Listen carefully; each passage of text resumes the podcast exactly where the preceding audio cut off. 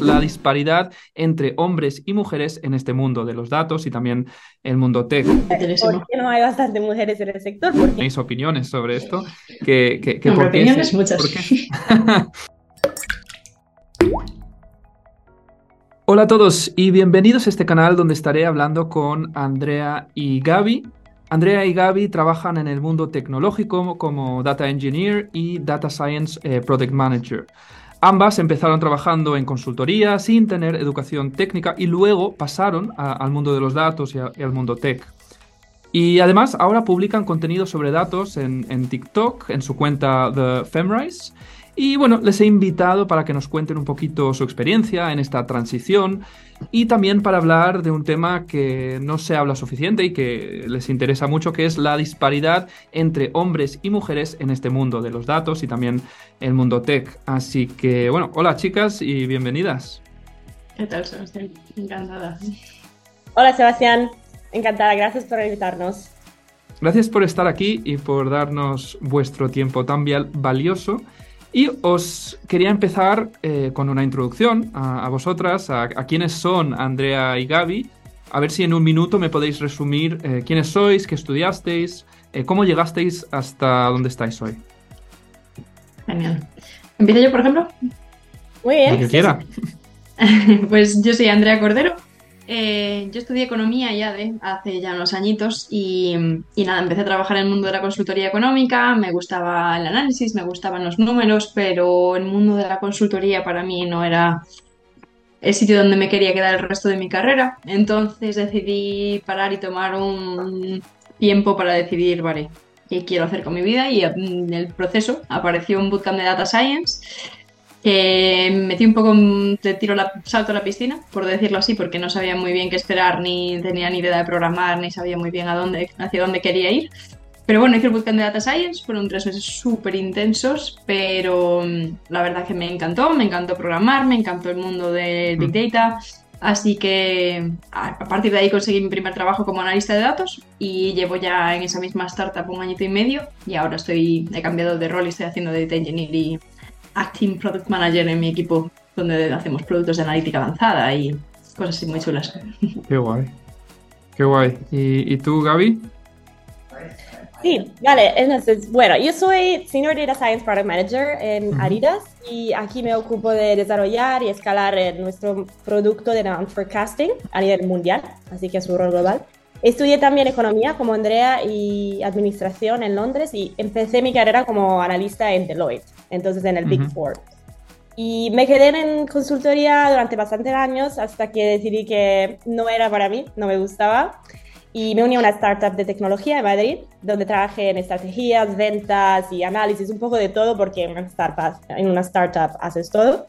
Y nada, mientras estaba ahí, eh, me tomé un- un- unos meses de sabático para hacer eh, un bootcamp en Data Science, Ujú. porque estaba muy interesada en todo lo de Artificial Intelligence, Machine Learning, Big Data, y quería realmente entender de qué se trata.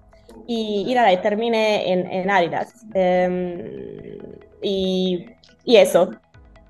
Qué guay, qué guay. Sí, está, es- vosotras sois las dos de campos a lo mejor no tan técnicos, habéis hecho esta transición y, y además, bueno, dos mujeres en tech, que ya hablaremos de- del tema. Eh, pues sí, es muy interesante y para todos los que nos están viendo que, que, ah, que quieren hacer esta transición, pues que se puede y aquí tenemos un ejemplo de ello. De acuerdo, pues si os tuviese que preguntar, pues qué fue pues lo, lo más difícil a lo mejor de esta transición, eh, ¿qué diríais que, que fue lo más difícil? ¿Empiezas tú, Gaby? Sí, sí, puedo empezar yo.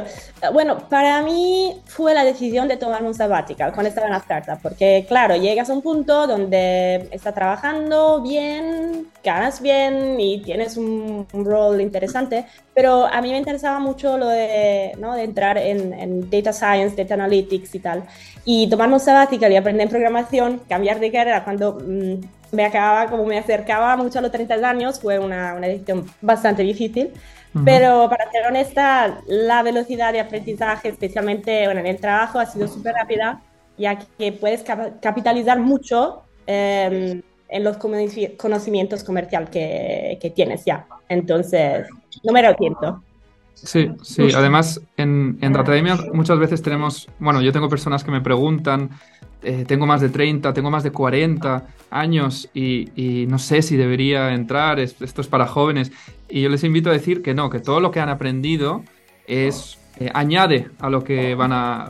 Todo lo que saben añade a lo que aprenden en ciencia de datos. Al final estás aplicando técnicas, conocimientos y todo lo que traes eh, pues es un plus, ¿no? Entonces, que la gente que quiera hacer esa transición y dice, ah, bueno, ya no tengo 20 años, me voy a poner a estudiar, pues que, no es un impedimento, sino que, es una fortaleza que tienen mucha más experiencia que otra gente. Totalmente. Y ¿Y tú, Andrea, qué fue lo más difícil de, esta, esta transición? Para mí también fue un poco quizás eso, el tomar la decisión, ¿no? Porque yo sabía que quería más en cuanto a analítica. Sí que es cierto que yo no tenía un rol técnico, pero sí que tenía un rol más analítico, ¿no? Mm. Pero tomar la decisión de voy a dejar mi trabajo ahora para ponerme a estudiar en un tema que, claro, un poco lo que me decían en mi trabajo, ¿no? De tú nunca vas a ser tan buena ingeniera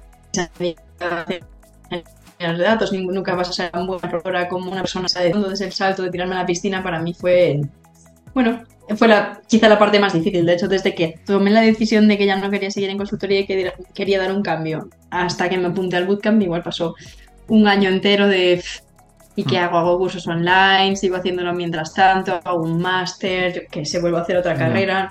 No sé, estaba como un poco abrumada por todo y mm, ya cuando tomé la decisión fue ya todo solo. Pues funcionó perfectamente.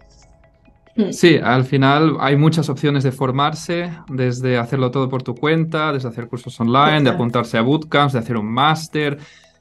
Y hay muchos factores, tiempo, dinero, ganas. Eh, Demasiados. Entonces, claro, se pueden hacer bootcamps donde estás eh, full time estudiando, puedes hacer bootcamps como en Datademia que se pueden hacer a tiempo parcial por las tardes, a tu ritmo.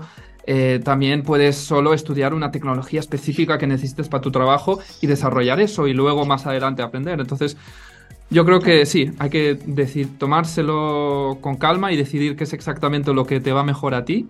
Y bueno, y lo más importante, pasar a la acción. No, creo que a lo mejor estar un año pensándotelo es mucho. Yo diría, intenta tomar ese paso que al final, cuando cuanto antes empieces mejor y, y al final aprenderás, vas a aprender seguro eh, la decisión que tomes. Totalmente. Y estoy súper de acuerdo con lo que mencionabas antes, de que los años de experiencia ayudan un montón. A mí el tener conocimiento eso de negocio, de consultoría, me ayudó un montón a la hora de hacer el cambio, porque no era solamente vengo de la nada con un bootcamp a buscar trabajo, no es que ya tengo trabajo, tengo experiencia en muchas cosas en mi sector y ahora además tengo unas herramientas ¿no? para, para aplicarlo. La parte más difícil la parte más difícil es encontrar ese primer trabajo, yo creo, porque mm. estás cambiando de sector, ¿no? Y a lo mejor no, no, tienes un credencial que es como los que estudiaron computer science y tal, pero si trabajas duro y aprendes las bases y lo que realmente necesitas para el trabajo y lo puedes aprender en los cursos online y todas las opciones, opciones que, que decías antes, luego, después del primer trabajo, es muy, muy fácil mm. desarrollar, tu, carrera porque, porque nada, tienes ese conocimiento que a lo mejor una persona que estudió computer science no tiene. El conocimiento del negocio es la cosa más importante al final del, día. si estás trabajando para una empresa. Y, y, no sé, yo me pongo en el pie ahora del empleador, de alguien que está intentando contratar a alguien.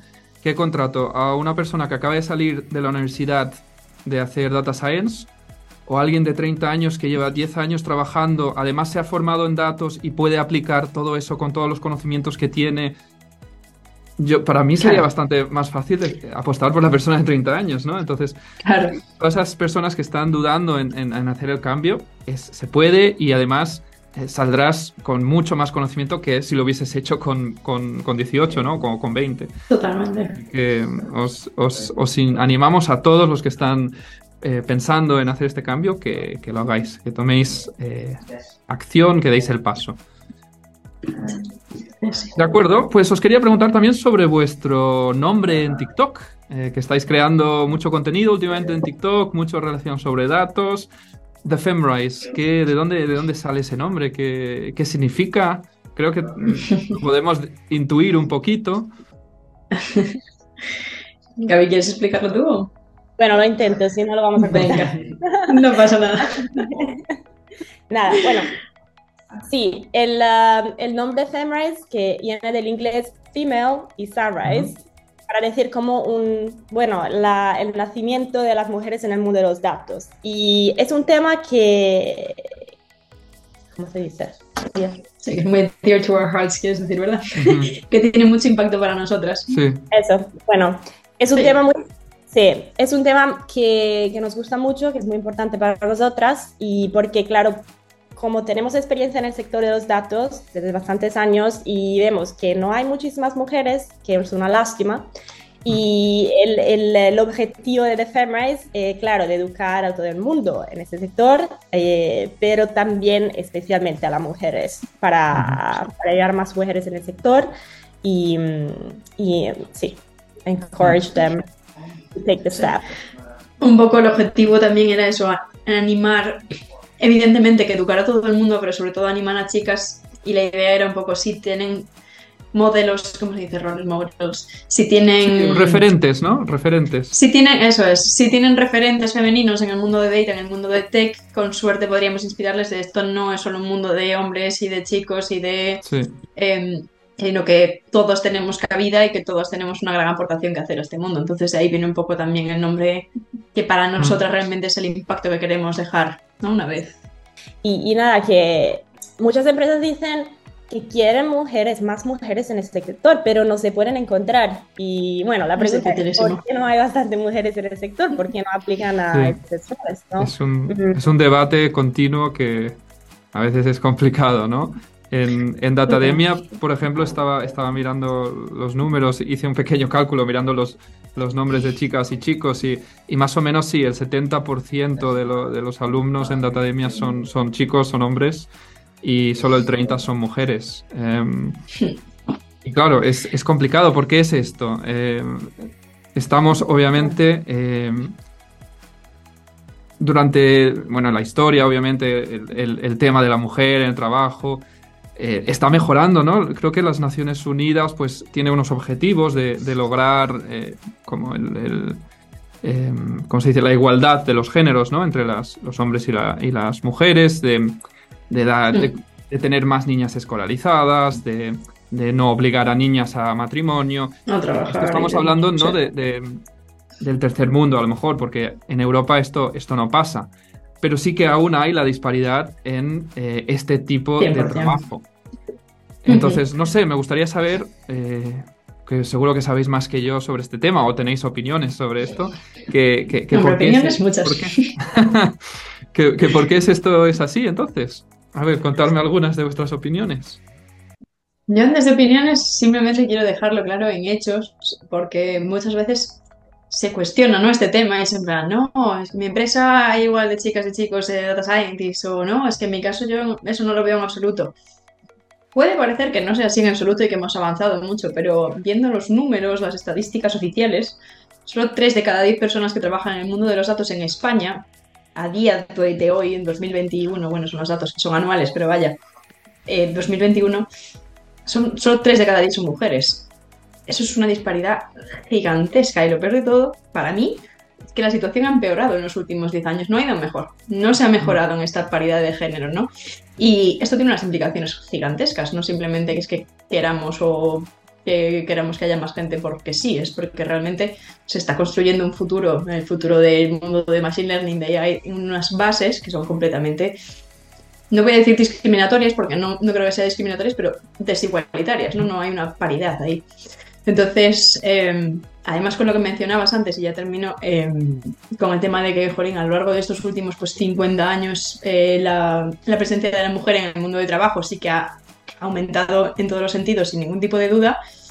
En todos los términos de computer science y ciencias de datos y demás, eh, las mujeres estaban también metiéndose en ese mundillo hasta el año 84, que se hizo una especie de campaña, sobre todo en Estados Unidos, para masculinizar un poco este tipo de roles de programadores, de las primeras programadoras fueron mujeres, eh, las mujeres estaban súper presentes al principio y luego poco a poco nos hemos ido desapareciendo del mundo y es algo que me parece tremendamente frustrante porque es lo que dices tú, ¿por qué, no?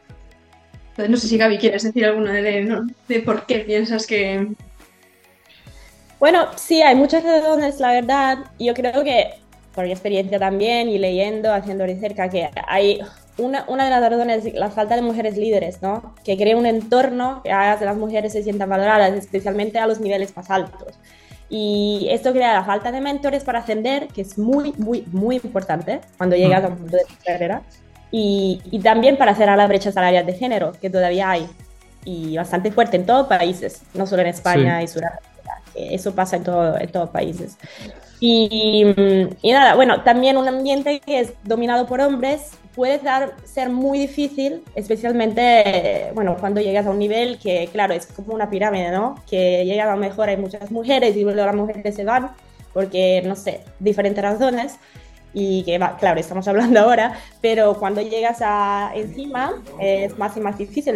Um, mm. Hay porcentajes más y más bajos de mujeres. Sí. Y nada, eso crea un ambiente que no, bueno, no es fácil. Mm. Y, y, nada, además la sociedad yo creo que aún alienta a las mujeres hacia diferentes tipos de carrera. Uh, y eso claro, es un problema porque aunque haya mujeres calificadas para hacer el trabajo, eligen otros caminos. Y entonces hay diferentes hipótesis, diferentes razones. Um, y claro, pero para mí la, la, más grande es la falta de mujeres líderes. Justo. Al final es como una especie de círculo vicioso, ¿no? Entre faltan mujeres líderes, entran Exacto. pocas mujeres en el campo y al final es muy difícil llegar a ese top porque al final es cierto, solo llegan los mejores y evidentemente esto es una meritocracia, ¿no? Pero si mm. claro, de los mejores solo hay una mujer, claro, las probabilidades de que esa mujer no sea la que se coma los nueve anteriores también bajan, ¿no? Entonces sí. al final es un círculo vicioso. No llegan hasta arriba, no inspiran a nadie y... Sí, yo creo que es importante que tener referentes, ¿no? Que, que, las chicas tengan referentes y vosotras sois referente en este, este, este mundo y, y, estáis mostrando que mujeres perfectamente pueden hacer este trabajo. Obviamente yo he trabajado con científicas de datos que eran buenísimas y, y, y sabían muchísimo más que yo. Pero bueno, luego está el otro lado del debate, donde hablamos de entornos competitivos, a lo mejor las características eh, de las mujeres que deciden no darle tanta importancia a subir eh, en estos estados competitivos.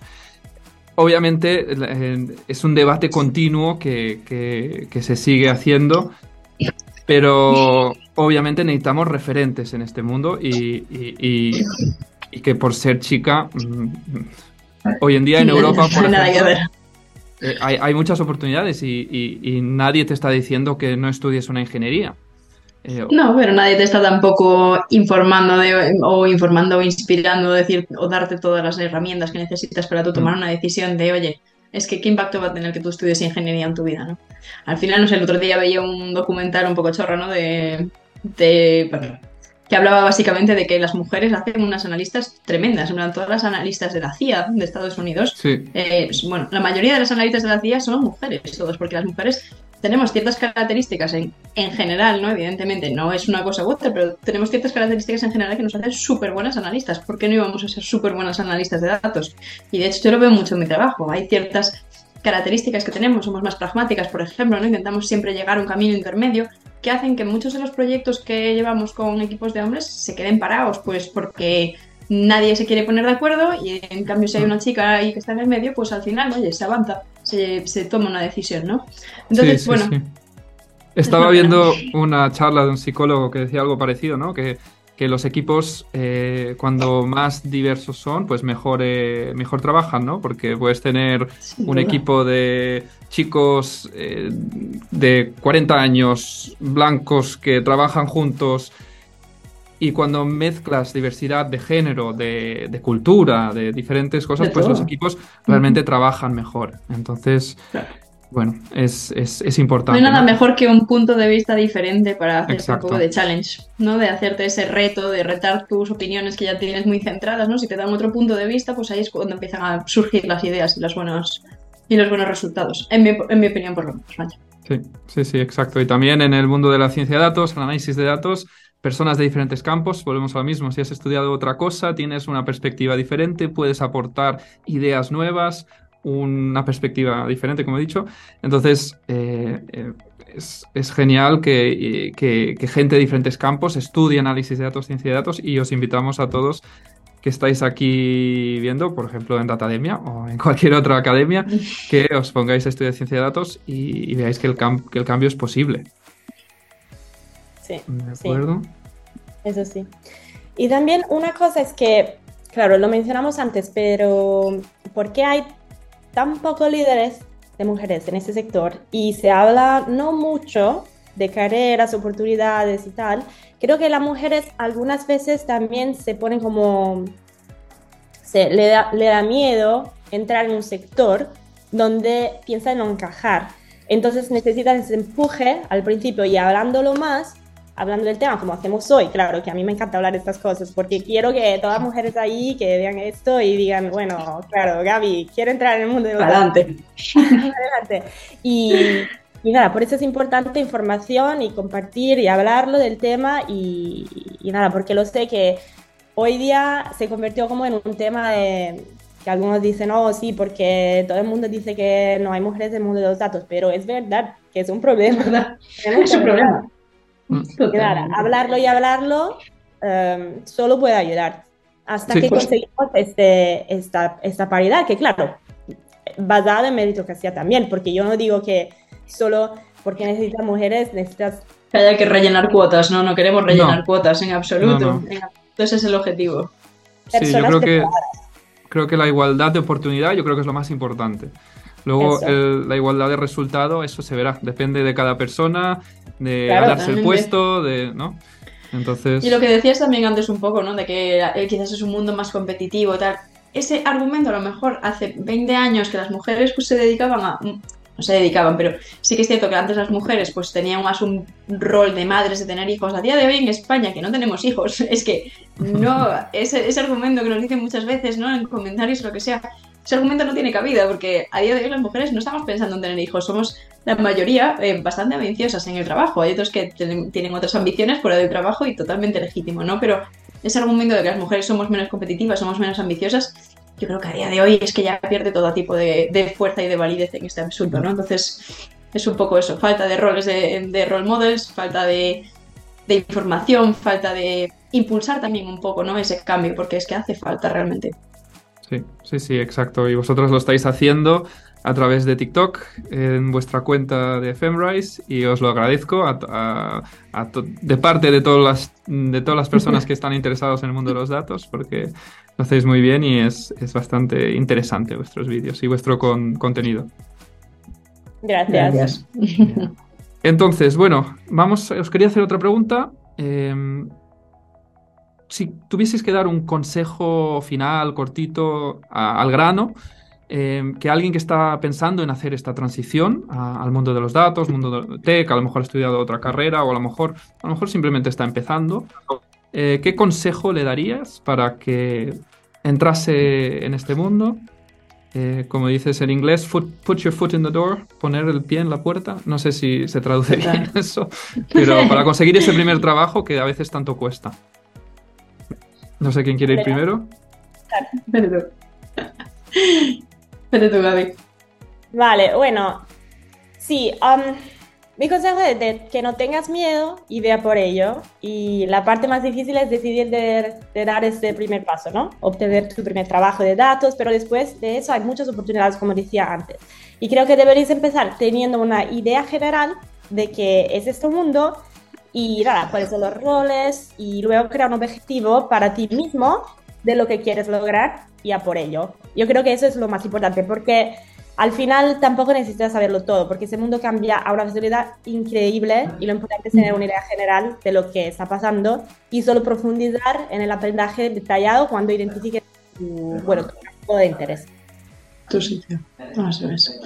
Y si yo tuviera que quedarme con algo, diría que no hay decisión incorrecta a la hora de meterse en el mundo de los datos. No es algo que vaya a desaparecer, no es una trend, no es una, no es una moda, es, son las nuevas herramientas que vamos a tener. Eh, al final queréis que no el Python igual vuelva a ser nuestro nuevo Excel, no lo sé, pero básicamente ahora vamos a tener que centrarnos a trabajar con Big Data, así que para mí no hay decisión incorrecta. Cualquier cosa que aprendáis en este sector os va a servir para cualquier otro trabajo, así que ese es mi consejito. Genial, genial, qué buenos consejos y, y sí, yo estoy de acuerdo.